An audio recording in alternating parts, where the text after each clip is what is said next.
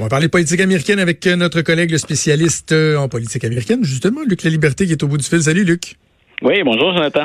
Alors, il y avait cet important débat démocrate mardi soir. On avait mis la table lors de notre dernière conversation. Comment ça s'est passé? Qu'est-ce qu'on retient de ce débat-là? Ben écoute, si les démocrates se cherchaient toujours un leader ou une leader, quelqu'un qui allait soulever l'enthousiasme et régler le problème de, de direction de la campagne, c'est-à-dire votons sur le centre gauche ou vers le centre, ou votons encore beaucoup plus à gauche, on n'est pas plus avancé. Et, et j'ai envie de te dire, ben c'était un autre débat, sous-entendant, ben il est temps qu'on vote finalement. On n'a pas appris grand-chose de neuf. Ils étaient tous prêts, les candidats et les candidates. Peut-être un peu moins Tim Steyer, qui est le milliardaire qui était parvenu à se qualifier dans, dans, les derniers jours précédents le débat. Mais sinon, pour les cinq autres, il n'y avait pas de surprise. on avait l'impression d'écouter des gens qui, qui maîtrisaient parfaitement leur dossier, dont les, les lignes avaient été bien apprises, puis rendues assez euh, naturellement d'ailleurs. Euh, peu de, de, de, de, grosses confrontations, même si à la toute fin, euh, on a vu que Bernie Sanders et Elizabeth Warren euh, ben, n'étaient, plus en bon terme, en tout cas pas autant qu'ils l'étaient hey, Oui, hein? Ben oui, les, deux progressistes euh, sont, sont en froid. Puis pour la première fois depuis qu'on a annoncé leur candidature, euh, ils ont osé s'affronter ouvertement. Alors qu'on avait l'impression avant qu'ils étaient alliés pour faire contrepoids à la majorité des autres candidats qui étaient beaucoup plus au centre. Et si Pete Buttigieg, à mon avis, a été celui qui s'en est tiré le mieux, ben il se distingue relativement peu sur le fond de Joe Biden ou encore d'Amy Klobuchar, qui qui est une cinquième un peu surprenante, mais à qui on accorde peu de chances de s'imposer au final. C'est drôle, je, regardais, j'ai pas pu écouter le débat dans son entièreté, mais je regardais les, les faits saillants. Puis, euh, Pete Buttigieg, il y a un élément qui me frappe, tu sais, souvent, puis ben, peut-être plus davantage les gens qui, qui, sont, des observateurs ou des analystes de la scène politique. On va toujours dire, est-ce que une personne politique est, est, est premier ministrable et présidentiable et présidentiel, je, le, je le vois pas dans Pete Buttigieg. Je trouve au niveau de ah son aplomb, de non, je trouve il a l'air, euh, il, il s'exprime bien tout ça, mais tu sais l'espèce de, de, grandeur que ça prend, l'éloquence, le charisme, je le sens pas tant que ça chez lui. Ah, tu vois, moi, j'ai, et là, ce n'est qu'une impression parce que dans les sondages, il est quand même euh, le quatrième. Là, il parvient pas non plus à, percer le trio de tête ou à, les devancer euh, de manière constante, mais je le trouve toujours calme, puis toujours un peu au-dessus de la mêlée. Si tu remarques, c'est rarement lui qu'on attaque. On le fait à, deux ou trois occasions dans le débat précédent, mais c'est plutôt rare qu'on l'attaque lui. On n'a comme pas de prise sur ce candidat-là, ou encore on le prend pas suffisamment au sérieux pour euh, développer une stratégie à, son endroit, mais je le trouve toujours calme, sûr de lui. Puis pour quelqu'un qui a 37 ans et qui a jamais joué euh, en politique au, niveau fédéral, bien sûr, il est maire d'une ville en Indiana, mais c'est c'est pas euh, c'est pas un rôle de sénateur, de gouverneur ou encore moins bien sûr d'un entourage présidentiel. Moi, je le trouve en maîtrise de ses dossiers, puis en maîtrise de son attitude aussi. Tu remarqueras un peu comme Obama l'avait fait auparavant, puis puis je compare pas vraiment les deux, mais c'est quelqu'un dont on a l'impression qu'il va jamais se, se choquer ou encore comme on le dit parfois dans le langage plus familier, il va péter sa coche ou encore péter les plombs. On le sent toujours assez assuré. Et, moi, c'est ça qui m'impressionne dans le parcours de Buttigieg depuis le début. Pour quelqu'un qui avait jamais fait de politique à ce niveau-là, c'est étonnant la, la maîtrise dont il fait preuve une fois qu'il est sur scène, puis confronté à des gros joueurs quand même.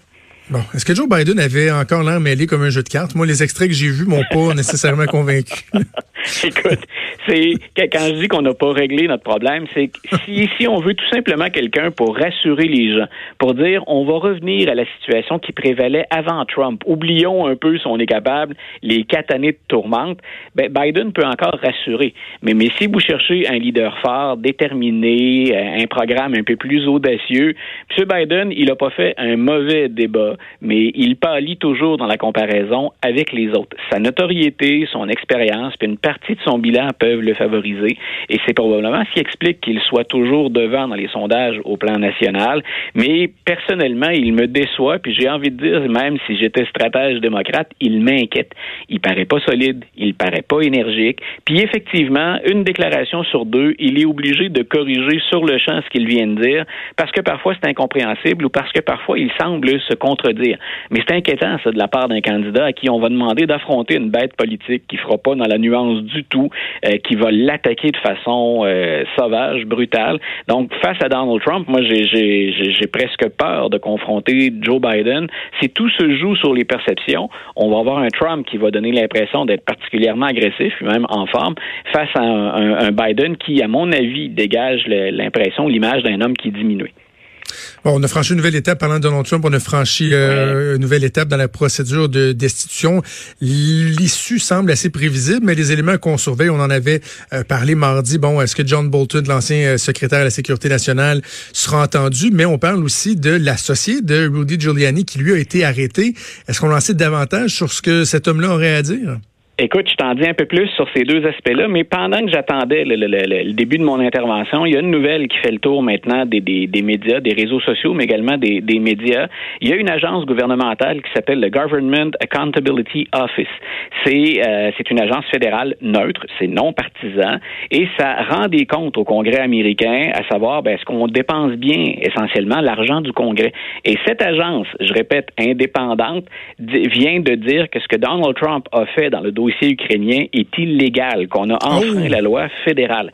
Donc, oh, oh. Je, le, je, le, je, le, mentionne là parce que ça vient appuyer un peu ce que dit l'ancien associé de Julie, euh, Rudy Giuliani, Lev Parnas, qui, on le sait, a été arrêté et il va être jugé, lui, pour, euh, entre autres, avoir financé illégalement la, la, campagne de Donald Trump, mais qui a trempé sur le terrain dans le fameux dossier ukrainien, puis cette somme d'argent, ce, ce 400 millions qui était une aide euh, sécuritaire pour l'Ukraine et que le président a tenté de, de de, marchander. Donc, c'est pour ça qu'on a la procédure de destitution.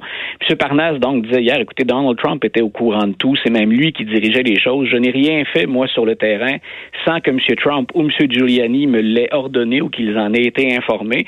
Et là, on a cette agence fédérale qui, en, bon québécois, en rajoute une couche et qui vient dire c'est carrément illégal. On a enfreint la loi. Donc, la, stratégie républicaine qui, jusqu'à maintenant, consiste à fermer les yeux sur le dossier, puis à dire on va maintenir le président dans ses fonctions, peu importe ce qui va se passer au Sénat. Puis les démocrates ont beau jeu de dire, écoutez, on sait bien que c'est partisan, mais il y a quand même des limites. Vous devriez être en mesure de faire votre travail. Et nous, parce qu'on commence mardi le procès, nous, on veut entendre de nouveaux témoins. Puis on veut que les informations dont je te fais part là, les démocrates souhaitent qu'on les entende pendant le procès, alors que c'est pas ce que les républicains envisageaient.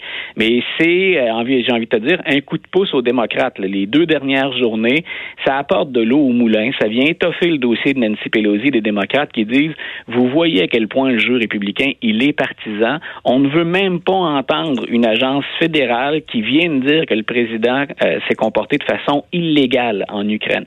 Donc on verra. Hein, il n'y a, a, pas d'issue. Moi je pense toujours que les républicains vont demeurer fidèles à Donald Trump, mais jusqu'où peut-on supporter l'odieux finalement des preuves qui s'accumulent contre le président, mais qu'on refuse d'accepter ou encore contre lesquelles on refuse de sévir?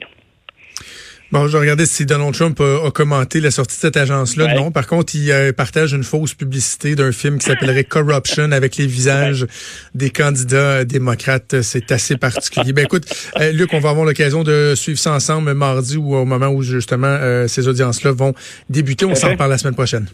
Parfait. Une bonne fin de semaine, Jonathan. Salut. Au revoir.